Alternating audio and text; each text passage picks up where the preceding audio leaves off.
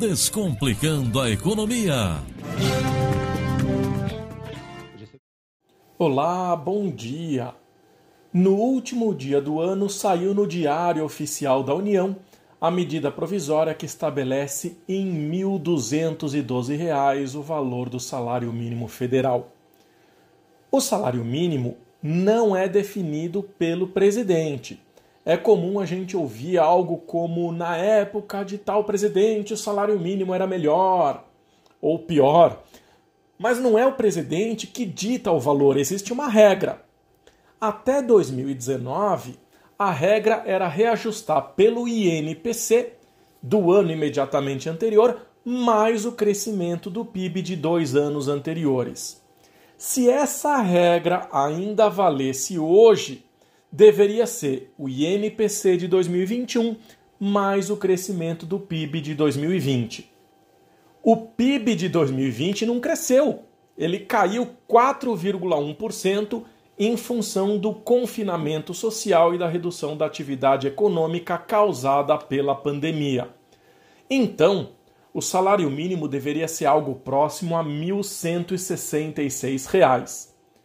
Mas a partir de 2019, a regra foi alterada e o reajuste do mínimo passou a ser considerado apenas pela inflação medida pelo INPC do ano anterior. Por isso, é 1.212 e não 1.166, portanto algo em torno de 46 reais a mais.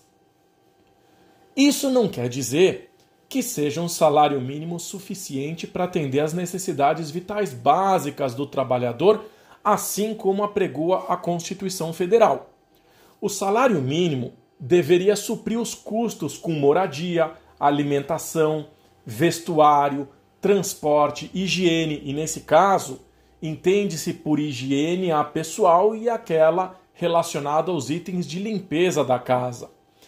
Porque, teoricamente, as necessidades com educação, saúde, lazer e previdência social são supridas pelo investimento do Estado em escolas públicas, hospitais públicos, parques, museus, enfim, uma série de outras atividades culturais que são incentivadas pelo governo. Mas dá para imaginar o que é viver com um salário mínimo num país em que quase metade da população não tem nem saneamento básico, é muito pouco. Uma comparação que as pessoas costumam fazer é utilizar a relação do salário mínimo federal com a quantidade de cestas básicas que é possível adquirir.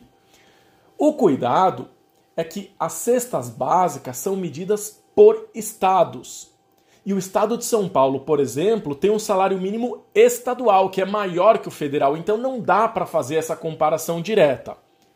Mas supondo que seja possível fazer, no ano de 2000, a cesta básica em São Paulo representava algo em torno de 79% do valor do salário mínimo. Em Recife, 66% mas ainda assim não dá para imaginar que seja possível viver com 34% do salário mínimo, pagando moradia, transporte, vestuário, higiene. Em 2020, portanto 20 anos depois, essa relação melhorou. Em São Paulo, representava 61%, em Recife, 45%. Mas melhorar não significa que esteja bom, que seja razoável.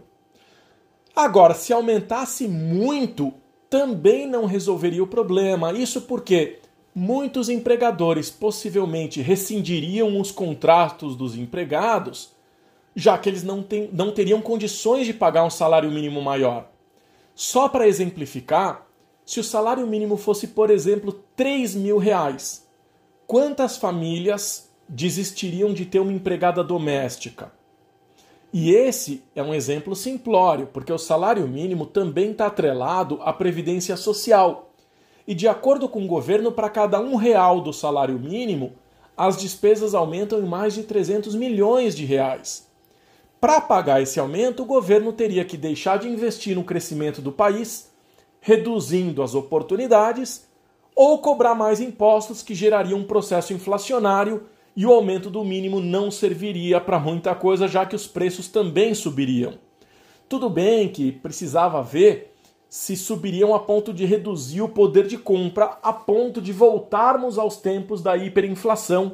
E quem passou por isso sabe como a vida era dura.